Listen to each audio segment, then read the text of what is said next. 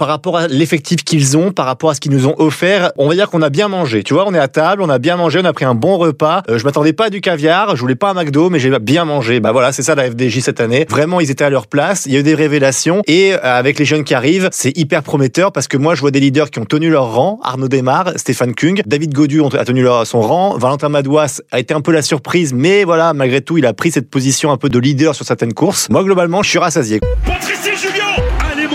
Il va être proclamé, il va être acclamé. Julien Alaphilippe, champion, champion, champion du monde. Attaque de Marlou.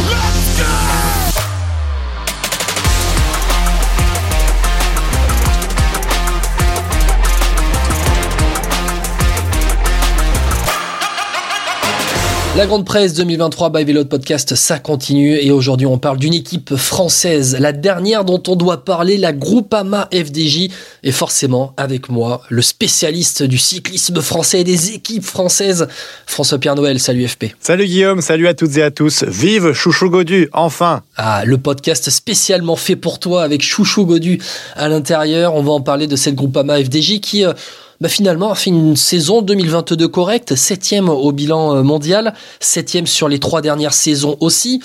On se rend compte finalement, euh, ils sont peut-être à leur place. Euh, FP, c'est une perf normale, ils sont à leur place. Oui, ils sont à leur place, la FDJ, parce que voilà, ils ont un gros budget, ils ont pesé sur les courses l'année passée, on les a vus beaucoup avec euh, le maillot de Godu, Desmar, euh, on a eu le retour de Thibaut Pinot évidemment, qui nous a fait plaisir en tant que Français, hein, le, renouveau, on a une belle victoire aussi sur le Tour de Suisse pour euh, Pinot. Allez, seul bémol peut-être l'année passée, enfin bémol, quand je dis bémol, c'est peut-être il n'y a pas de victoire d'étape sur le, le Tour de France, mais par rapport à, la place de David Godu, bah, ça fait plaisir. clairement, la FDJ est à son rang, et le meilleur est à venir vraiment, parce que voilà, on sent une équipe qui monte, euh, mais qui monte dans des sphères assez hautes et euh, on peut être très ambitieux pour la FDJ. La FDJ, c'est une équipe qui joue les coups. Ils ont peut-être un plafond de verre pour aller remporter un Tour de France, par exemple, mais ils sont toujours placés derrière. Ouais, c'est ça. Ça me fait penser un peu à AG2R à l'époque Bardet pour le Tour de France. Hein, je parle avec tout sur un seul coureur. on verra cette année comment ça va se passer, mais on en parlera tout à l'heure. Mais voilà, pour David Godieu, ça a été clairement ça cette année. Il s'est battu. Il a eu des super équipiers. On a eu le renouveau de Valentin Madouas hein, qu'on attendait depuis plein de, plein de temps, hein, plein d'années, plein de mois. On a été assez critique hein, sur Vélo Podcast, hein, sur Valentin Madouas, parce qu'on sentait le potentiel, mais il n'exploitait pas. Et on peut remarquer que cette année, bah, été brillant, quoi. Tour des Flandres, sur le Tour de France. Enfin, moi, euh, Valentin Madouas m'a fait rêver. Et après, il remporte des étapes sur le Tour du Luxembourg. Alors, certes, c'est pas des, des grandes victoires, mais c'est des victoires quand même. Moi, je trouve que voilà, la FDJ euh, a montré ce qu'elle pouvait faire. Après, moi, c'est comme tu dis, le plafond de verre. Est-ce que c'est vraiment les grosses victoires? Alors, le Grand Tour, peut-être pas, mais en tout cas, sur les courses d'un jour, style Amstel, style Tour des Flandres, Paris-Roubaix, pourquoi pas. À moi, la FDJ, euh, dans les prochaines années, j'y crois. Ouais, tu y crois. On va parler des victoires de la Groupama FDJ en 2022. 20 victoires mais seulement 6 en World Tour. Arnaud démarre 3 étapes sur le Giro et une étape sur le Tour de Pologne. David Godu qui euh, gagne sur le Dauphiné. Thibaut Pinot qui a gagné sur le Tour de Suisse. Est-ce que c'est finalement là le, bas qui blesse pour euh, la groupe FDJ C'est peu de victoires en, World Tour Oui, alors c'est le bas qui blesse peut-être. Après, il y a quand même eu des sacrées places. En fait, ce que j'ai du mal avec la FDJ, c'est que par rapport à l'effectif qu'ils ont, par rapport à ce qu'ils nous ont offert, euh, voilà, moi je trouve qu'ils ont, on, va dire qu'on a bien mangé. Tu vois, on est à table, on a bien mangé, on a pris un bon repas. Euh, je m'attendais pas à du caviar, je voulais pas un McDo, mais j'ai bien mangé. Bah voilà, c'est ça la FDJ cette année. Euh, vraiment, ils étaient à leur place. Il y a eu des révélations et avec les jeunes qui arrivent, c'est hyper prometteur parce que moi je vois des leaders qui ont tenu leur rang. Arnaud Desmar, Stéphane Kung, David Godu a tenu leur, son rang. Valentin Madouas a été un peu la surprise, mais voilà, malgré tout, il a pris cette position un peu de, de leader sur certaines course. Moi, globalement, je suis, je suis rassasié, quoi. Je sais pas toi. Bah, et quand tu fais troisième du Tour des Flandres avec Valentin Madouas, t'as quand même un bon petit repas qui était arrivé. David Godu, qui a quand même joué les premiers plans sur le Tour de France avec, euh, avec sa quatrième place euh, finale. Et tu te rends compte que finalement, ce sont les, les gamins d'avant sur euh, lesquels la FDJ a, a misé qui aujourd'hui performent. Bah, il était temps en fin de compte, parce que un Valentin Madouas, ça fait quand même plusieurs années que ah, ça vivote, c'était pas mal, une, une étape par-ci, une étape par-là, voilà, un moment de moins bien d'un coup. Enfin, on savait pas trop où est-ce qu'il fallait le situer, Valentin Madouas. Et on se rend compte en fait qu'il est passe-partout, équipier modèle. Je pense qu'en tant que bras droit de David Godu, c'était parfait. On sait que les deux s'entendent extrêmement bien vu qu'ils sont euh, amis depuis leur tendre enfance. Mais voilà, moi je trouve que on a trouvé vraiment l'équipe, c'est-à-dire chacun a bien son a son rôle bien défini euh, et chacun a vraiment sa place dans voilà, les sprints Arnaud Desmar, les pavés pour Stéphane Kung. Euh, quand ça monte un peu plus, c'est pour Valentin Madouas. En montagne, c'est David Godu. Euh, Thibaut Pinot, un peu capitaine de route, hein, je mets des guillemets. Franchement, euh, à chaque euh, profil, ils ont quelqu'un de très très fort en fait. Et pour les sprints, le leader, c'est Arnaud Desmar. On va en parler d'Arnaud Desmar, qui a donc claqué trois étapes sur le Tour d'Italie, qui a remporté Paris-Tour, le Grand Prix d'Isberg, une étape sur la route d'Occitanie, deuxième des championnats d'Europe. Est-ce que ça a été un grand Arnaud Desmar euh, dans l'année 2022 Est-ce que il a peut-être retrouvé une place dans le top 5 des sprinteurs mondiaux? Pour moi, il l'avait pas perdu. Je sais pas ce que tu en penses, mais alors oui, effectivement, parfois il a des coups de moins bien avec Arnaud Desmar, mais son train était assez cohérent. Au Giro, il a pas mis longtemps à, retrouver la victoire. Hein. Je crois qu'il remporte, c'est la cinquième étape, si je dis pas de bêtises, un 5-6, ouais, c'est sa 5-6e étape, et après la 13e étape. Non, moi je trouve que vraiment, il a été cohérent cette saison. Euh, il lui manque peut-être cette victoire au championnat d'Europe. Peut-être c'est ça la, la, frustration qu'on peut avoir cette année pour Arnaud Desmar, mais c'est tellement régulier. franchement, en sprinter français, bah voilà, je pense qu'on a, on a connu un des meilleurs sprinteurs français de tous les temps. Hein. Après, j'ai pas connu l'époque euh, André Darrigade évidemment, mais euh, on se dit que voilà, on a vraiment un tout bon et que le prochain sprinter français qui va nous réaliser ses performances, mine de rien, bah je pense qu'il est peut-être pas né ou en tout cas il y a une sacrée euh, voilà, il, a, il a mis la barre très haute quoi. Ou alors il a été formé par la groupe AMFDJ, mais ça on en parlera euh, plus tard. Autre coureur qui a quand même performé sur cette saison 2022. Bon, on va en parler, euh, FP, c'est Chouchou, Chouchou Godu, euh, qui a quand même terminé quatrième du, du Tour de France. C'est une saison qui était orientée quand même vers ce Tour de France pour David Godu. Mais finalement, malgré sa quatrième place, est-ce qu'on reste pas un petit peu sur notre fin? Ouais, moi je suis clairement sur ma fin avec David Godu. Le seul problème avec David Godu, c'est que j'arrive pas à savoir jusqu'où il peut aller en montagne. J'ai l'impression qu'il était toujours à la rupture. Alors il a fait un Tour de France qu'on peut qualifier de courageux en fin de compte, parce qu'à chaque fois il se faisait lâcher, il est revenu grâce à des faits de course aussi. Il s'est accroché quand même, il s'est accroché toujours, toujours. David Godu, on se rendait compte que c'était un diesel un peu dans, dans les euh, longues montées dans l'école, euh, David Godu. Euh, alors que finalement, moi, tu vois, on a eu pas mal de débats sur lui. Je me rendais compte que en tout cas, je me disais que c'était peut-être plus un coureur, un, bon puncher euh, capable de, de performer sur les ascensions de plus courte durée. Et finalement, tu te rends compte que sur les cols de plus longue durée, avec des efforts, allez, euh, de, de une heure, euh, d'une heure par exemple, mais il a eu du mal à se lancer. Et puis au final, il, était quand même parmi les meilleurs à la fin. Je pense notamment à l'étape du Granon où au pied du Galibier, il y a la grosse bataille à Vingegaard, Pogacar. Godu, il est un petit peu lâché dans, dans le télé et euh, dans le dans le Galibier, il recolle notamment à un Guérin Thomas sur la fin du Galibier. Ouais, non, c'est vrai, je suis assez d'accord avec toi. Après, il faut être assez honnête aussi. L'année de David Godu en 2022, elle est pas terrible, hein, parce que quand tu regardes les courses qu'il fait, bah, à part la victoire d'étape sur le, la, le Tour d'Algarve, euh, après il fait sur le Dauphiné aussi, mais je veux dire en termes de classement, au classement général, dans les étapes, les courses qu'il a fait, euh, bah autour du Pays Basque, il a déjà fait mieux. Hein, là, il fait 18e. Euh, au Critérium, il fait 17e. Euh, euh, moi, je trouve ça pas terrible. Tu vois, la Bretagne classique, bon, c'est une course voilà particulière sur un jour. c'est 93e.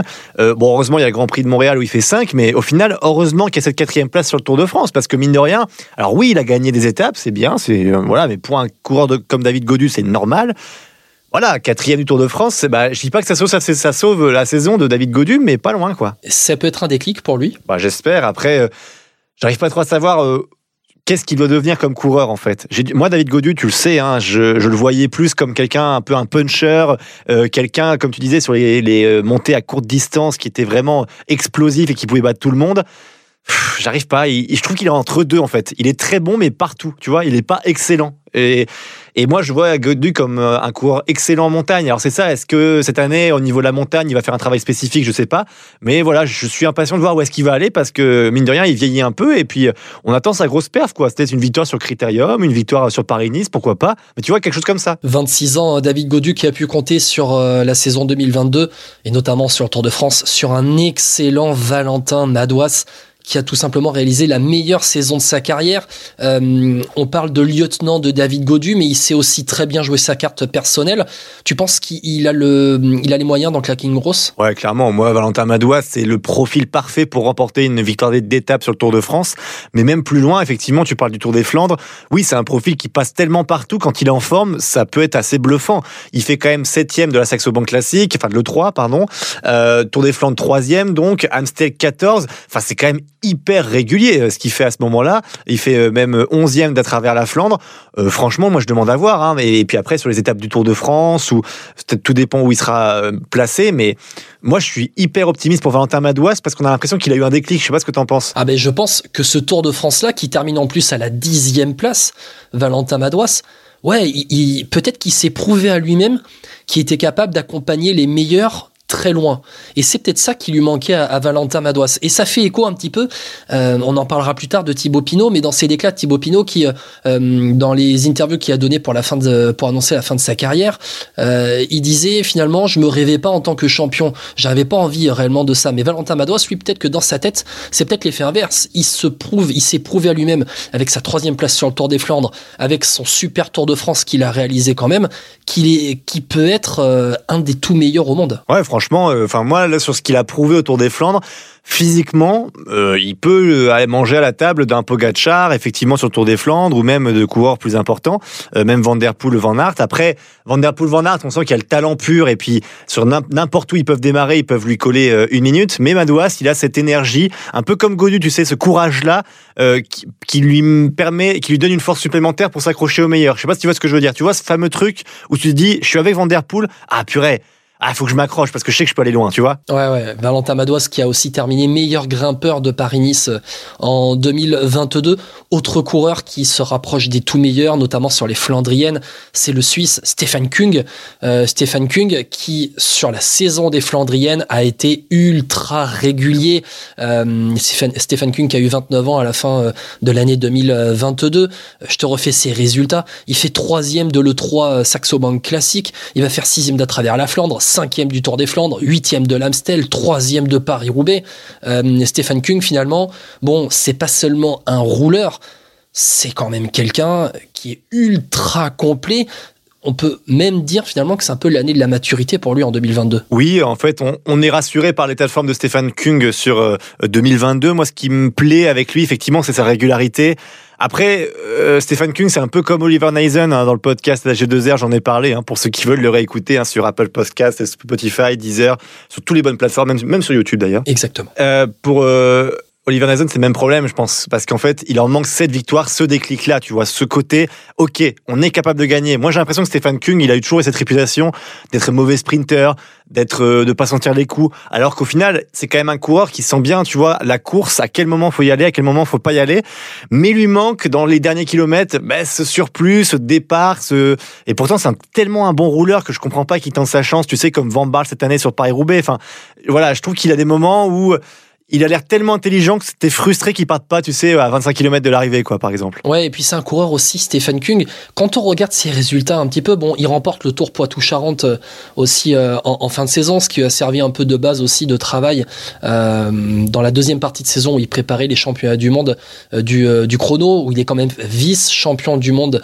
du chrono, il est vice-champion d'Europe aussi du chrono, mais il fait aussi cinquième du Tour de Suisse. C'est-à-dire que c'est quelqu'un qui n'est pas seulement bon sur les pavés, sur les Flandriennes et dans le chrono, il se découvre aussi des talents de grimpeur il peut passer partout en fait. C'est l'équipier modèle quand tu es sur un tour, même pour lui-même. Hein, il, voulait se prouver qu'il était capable de prendre le leadership. Et pour des courses comme ça, en termes de points, c'est important pour la FDJ d'avoir un coureur passe-partout. Parce que comme euh, les courses d'une semaine, parfois elles sont difficiles et parfois elles le sont un peu moins parce que les montées sont moins dures, parce que elles sont beaucoup plus roulantes. Et bah Stéphane Kung, effectivement, il peut facilement postuler à une place de leader s'il est bien entouré. Franchement, euh, euh, alors un top 3 peut-être un jour dans un Paris-Nice, pourquoi pas? Parce qu'on sait jamais, tu sais, sur des étapes où le col est un peu plus roulant que d'habitude. On, en a connu des, sur des années. Ouais, et puis euh, on a aussi vu à un moment donné dans sa carrière Fabien Cancellara qui se mettait aussi à, grimper euh, un petit peu. On va passer, allez, avant de passer au transfert, à, deux jeunes coureurs, deux jeunes sprinters de l'équipe Groupama FDJ, euh, Jake Stewart, Paul Penouet, tous les deux formés par la, Conti, deux coureurs qui en 2022 ont, allez, ont progressé petit à petit, on leur a donné de, la place. Paul Penouet qui a aussi performé sur le Tour Down début 2023 ce sont deux coureurs qui vont compter dans les prochaines années à, la groupe FDJ. Oui, Jack Stewart, je commence par lui parce que Jack Stewart, il a été blessé un moment aussi. C'est ce qui lui a gâché son début de carrière à la FDJ. Euh, mais il avait un potentiel de dingue. Lui, on sentait que voilà, il pouvait passer partout dans les Flandriennes, être un super relais pour Stéphane Kung. Et encore, il pouvait même s'accrocher au meilleur. Et pourquoi pas lui sprinter puisqu'il est très bon sprinter. Mais euh, voilà, il lui manque encore ces petites ces victoires références. Il en remporte quelques-unes. Hein, je pense notamment dans le Tour de l'Ain cette année. Il a, il a remporté euh, une étape. Mais voilà, il, se remet petit à petit. Et euh, je suis assez optimiste pour Jack Stewart. Je pense que 2023 sera son année pour le coup.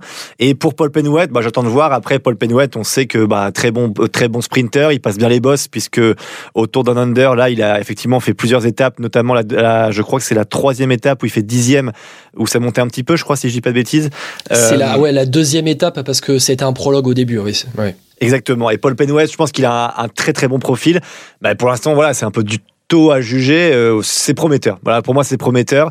C'est vrai qu'il a fait des courses l'année passée, mais euh, bon, pour l'instant, euh, à part être placé, il lui manque aussi cette victoire, tu vois, de début de carrière où on dit ah. Paul Penouet, il a gagné ça. Ouais, et puis Paul Penouet, lorsque Brian Cocker gagne ce sprint en boss à Winga Township, Benoît, il est quatrième, juste derrière Hugo Page et devant, par exemple, un mec euh, comme euh, Michael Matthews. On va suivre hein, Paul Penouet, euh, tout juste 21 ans, un des grands talents de cette équipe Groupama FDJ. On clôt 2022, on va passer au transfert de l'hiver, François Pierre. Bon, on va d'abord s'attacher au départ parce que les arrivées, ça va plutôt être dans le chapitre 2023 et on, verra pourquoi. Euh, huit départs pour euh, cet hiver avec les retraites d'Anthony Roux et d'Antoine Duchesne, les départs de Tobias Ludvigsson et de Matteo Badilati à la Q36.5, le départ de Sébastien Reichenbach à la Tudor, de Ramon Sickeldam à la Alpecin de Koenig, de Jacopo Guarnieri à la Lotto Destiny et de Attila Walter à la Jumbo Visma. Euh, bon, FP, on a l'impression, on verra après avec les arrivées, c'est un changement de cycle en fait. Changement de cycle. Après, je pense que pour Attila Walter, bah voilà, c'est, euh, il a peut-être plus de responsabilités chez Jumbo Visma. Il était prometteur. Après, moi, je trouve qu'il part un peu tôt de la FDJ. Oui, c'est un coureur prometteur. Oui, il a fait des résultats corrects. De là partir à Jumbo pour être dans un train, bon, ok, moi je suis un peu pessimiste pour lui, pour la, la suite de sa carrière. Peut-être qu'on lui a promis sur certaines courses d'avoir la liberté voilà, on va voir ce, qui, ce que ça va donner, mais on en a connu tellement des coureurs prometteurs qui sont partis dans les grosses écuries pour euh, au final servir de relais aux leaders que je suis un peu perplexe. Euh, la plus gros, les plus grosses pertes, c'est peut-être aussi sur euh, Ramon Sickeldam et Jacobo Guarnieri parce que c'est quand même le train de Arnaud Desmar. Il y aura un changement là-dessus aussi. Et voilà, un train c'est compliqué à régler, mais c'est facile à dérégler. ouais, et puis finalement, c'est vrai que Sickeldam et Guarnieri, j'allais en parler c'était quand même la garde rapprochée d'Arnaud Desmar. Alors, comment va se réorganiser le train autour du, sprinter français euh, parce qu'il va y avoir des, réglages à retrouver avec de nouveaux coureurs. C'est quoi On va plutôt miser sur les jeunes pour, euh, l'emmener? Ça va être plutôt ça? Bah, Peut-être qu'il y a des jeunes qui vont se révéler. Est-ce qu'il y a des jeunes rouleurs? Bah, Après, encore une fois, euh, pour Arnaud Desmar, c'est est-ce qu'il veut aussi? Parce qu'il faut s'adapter en termes de sprint pur emmené par un Jack Stewart ça peut être joli à voir euh, Stéphane Kung peut l'emmener aussi euh, en termes de puissance après évidemment ils sont peut-être pas euh, les deux sur les mêmes courses il va falloir que des jeunes prennent le relais, effectivement. On sait que bah, parmi les jeunes prometteurs, je sais pas si tu veux donner les jeunes, peut-être comme ça, on va pouvoir en parler peut-être un peu plus longuement, mais moi je pense à Samuel Watson, par exemple, qui est un bon rouleur, Enzo Paleni, Lorenzo Germani. Enfin voilà, c'est des jeunes qui peuvent se révéler là-dessus en termes de puissance.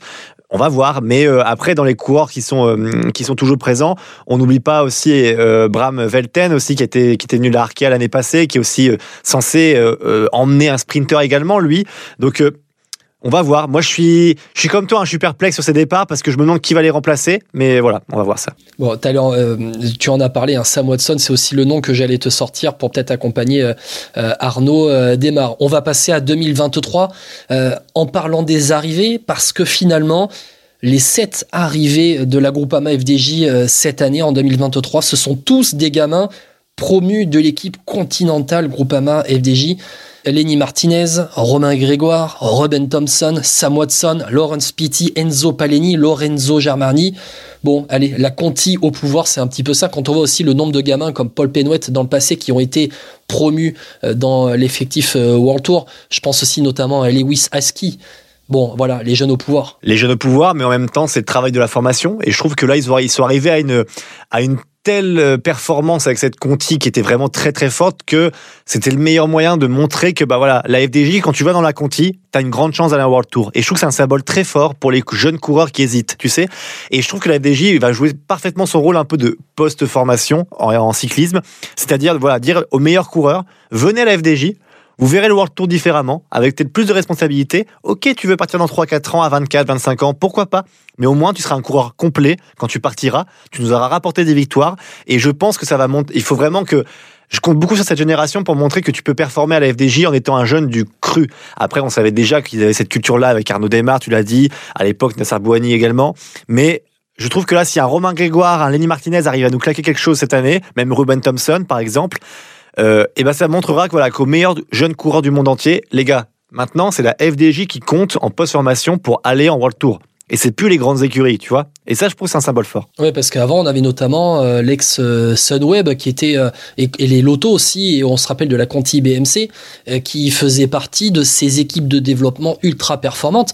Et aujourd'hui, la Conti FDJ, c'est au-delà d'être une des meilleures équipes de développement au monde, c'est aussi une des meilleures équipes continentale juste derrière les Conti Pro et c'est ça qui est très fort de la part de cette équipe là mais c'est aussi une réponse aux détracteurs euh, ces, euh, ces promotions ces sept promotions d'un coup de l'équipe continentale à l'effectif World Tour. Parce qu'on se rappelle de départ de ces dernières années de gamins qui étaient dans l'équipe Conti qui sont partis ailleurs. Je pense à Sylvain Moniquet qui était parti à la Lotto à Marijn Vandenberg qui était parti à la IF on peut aussi parler de Jensen Ploy-Wright euh, qui alors lui est parti quand même cet hiver à l'Alpecin de Koenig, mais cette promotion d'un coup, c'est un sacré message. Après, il y a aussi des générations. Je pense que là, clairement, la FDJ avait une génération dorée. Voilà, est-ce qu'ils en feront monter 7 tous les ans? Non, mais en tout cas, c'est un symbole fort. Effectivement, ça montre que bah, s'il y a 7 coureurs qui sont excellents, la FDJ n'hésitera pas à dire on en met 7 dehors, on en prend 7. Bon, je vais clore tout simplement le, chapitre hein, Conti en parlant très vite fait des gamins qui vont arriver dans la Conti avant de passer au reste de 2023 euh, pour euh, la Groupama euh, FDJ. On a notamment le fils hein, de Stéphane Auger, Ronan Auger qui arrive dans cette équipe Conti, Brieux Roland qui arrive lui de la Vendée le fils de Rick Verbrugge, hein, Jens Verbrugge qui arrive, le petit frère de Lewis Aski, Ben Aski, euh, des jeunes euh, des jeunes français aussi, Colin Savios et Thibaut Gruel, euh, qui sont des gamins qui ont performé, hein, notamment dans les rangs juniors. Thibaut Gruel qui avait fait troisième de la Philippe Gilbert junior. Bon, c'est la fin de cette génération dorée et maintenant on va reformer une autre génération. C'est un petit peu ça maintenant. Ouais, c'est l'idée. Après, encore une fois, bon, on va voir ce que ça va donner parce que là, effectivement, il y avait une pression aussi parce que des Romain Grégoire, des Lenny Martinez, euh, même Paul Penouet, c'est des coureurs qui ont performé aussi. Hein, tu disais euh, avec la Conti. Donc là, on va attendre les résultats tranquillement, mais il faut pas les griller non plus. C'est toujours pareil. Là, il y a la lumière qui est mise sur la Conti. Attention parce que le retour de bâton peut être terrible aussi. Hein. Bon, 2023 pour la Groupama FDJ, l'avenir maintenant, c'est pas que les jeunes. C'est aussi quelqu'un qui va prendre sa retraite et on va en parler de Thibaut Pinot qui a annoncé donc en ce mois de janvier que 2023 serait sa dernière saison. C'est une annonce qui a pris de court euh, pas mal de monde. Euh, bon, 2023, on en attend quoi? On en attend finalement ce qui a été euh, Thibaut Pinot pendant sa carrière, c'est-à-dire quelqu'un d'offensif qui, qui sent les coups? C'est un peu ça. Après, c'est un peu la, la tournée d'adieu. Alors, je sais qu'il il voulait pas qu'on parle comme ça, mais ça va être un petit peu ça. Je pense qu'on va scruter chaque course qu'il va faire. Et il fait un programme qui lui fait plaisir d'ailleurs. On le voit. Hein, c'est un programme assez particulier. Il va être dans sa région. Il va faire le Giro. Il veut tenter le Tour de France. Bon, ça, c'est pas encore fait, mais voilà, en tout cas, le Giro, a priori, c'est bon. Il va autour de Romandie. Je pense qu'il va vouloir se faire plaisir. Et globalement, il a raison, parce que c'est comme ça qu'il va pouvoir remporter une ou deux victoires encore. Et voilà, qu'est-ce que tu veux dire sur Thibaut C'est une carrière tellement incroyable. Je pense qu'on pourra faire un podcast entier sur lui. Mais voilà, c'est 2023, c'est bien parce que ce qui serait cool, c'est que tu vois, Thibaut Pinot remporte une ou deux victoires et puis que derrière, on voit des jeunes performer de la FDJ. Ça ferait un super passage de relais. 33 ans, il aura Thibaut Pinot à la fin de saison quand il prendra sa retraite. Euh, c'est jeune quand même pour prendre une retraite. Mais on se rend compte que Thibaut Pinot, il fait. Euh, il fait jamais comme tout le monde. Euh, c'est quelqu'un d'assez unique dans euh, le peloton.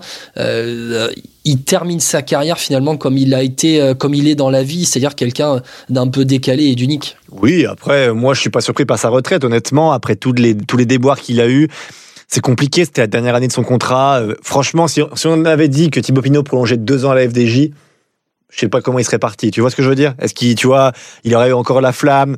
Tu sentais qu'on arrivait au bout de l'histoire quand même. Malgré tout, hein. tu, quand tu vois ce qu'il fait, même sur le Tour de France, c'est un peu plus compliqué pour lui. Je pense qu'il le voit aussi par rapport aux jeunes qui arrivent. franchement, je suis, enfin, je m'attendais pas à ce qu'il annonce aussi tôt, mais je suis pas surpris que ce soit sa dernière année en tout cas. Et tu as raison, on fera un podcast, un spécial Thibaut Pinot à mon avis plus tard dans cette année 2023 pour euh, parler de lui. Euh, finalement, celui qui était annoncé depuis toujours comme son successeur dans le groupe AMFDJ, c'est David Godu. David Godu qui va endosser, mais qui a peut-être déjà aussi endossé ce rôle de grand leader de la groupe AMFDJ qu'il a prouvé en 2022. 2023, ce qu'on attend de lui, c'est qu'il soit encore plus proche des meilleurs. Oui, c'est ça, c'est plus proche des meilleurs et puis voir jusqu'où il peut aller. Encore une fois, David Godu, s'il peut faire comme cette année, avec des victoires d'étape en World Tour, victoires d'étape d'ailleurs aussi dans les courses qu'il fait, et une belle place sur le Tour de France, c'est qu'on lui demande peut-être aussi d'être mieux placé dans les courses d'une semaine qu'il fera euh, cette saison. Euh, c'est ce que je lui demande cette année, quoi. Mais après, 2022 était assez satisfaisant, j'allais dire, en tout cas sur le Tour de France. Euh, mais globalement, la FDJ, s'ils peuvent faire la même année, ce serait super en termes de victoire, même en World Tour au final. Mais ce serait cool d'avoir une belle victoire, tu vois, un monument, quoi. Un monument ou une grande course. Il faut quelque chose comme ça. Il faut un, un peu plus de clinquant. Mais la FDJ est sur le bon chemin et franchement, t'as pas envie de leur mettre de pression là-dessus, quoi. Parce qu'ils forment des jeunes. C'est une année de transition, tu sais. Enfin, moi, je trouve c'est un peu ça pour eux. Mais ils ont quand même des leaders. Donc, ah, t'as envie d'être exigeant, mais en même temps, t'as envie de leur dire, montrez-moi ces petits jeunes qui nous fassent vibrer un peu, quoi. Bon, et de cette équipe Groupe FDJ en 2023, finalement, c'est ça qu'on attend. C'est peut-être plus de victoires euh, World Tour, des victoires qui claquent, des victoires qui comptent. Et euh, bon, David Godu qui a terminé quatrième du Tour de France. Oui, ok, mais si David Godu termine, je sais pas, 7 8 du Tour de France et qui claque deux ou trois étapes euh, aussi, on lui en voudra pas, même si on attend de lui qu'il se rapproche des meilleurs. FP, je te remercie. C'était la dernière équipe française de cette grande présentation, grande presse 2023 by Vélo Podcast. Encore quelques jours jusqu'au 31 janvier. FP, on va être là euh, pour présenter euh, ce peloton mondial 2023 et cette saison qui a déjà bien commencé. Ouais, je prends le relais dans le dernier col, euh, Guillaume. Suis-moi, allez, ciao à tous. Je prends la roue et on se retrouve très bientôt dans Vélo Podcast. Ciao, ciao.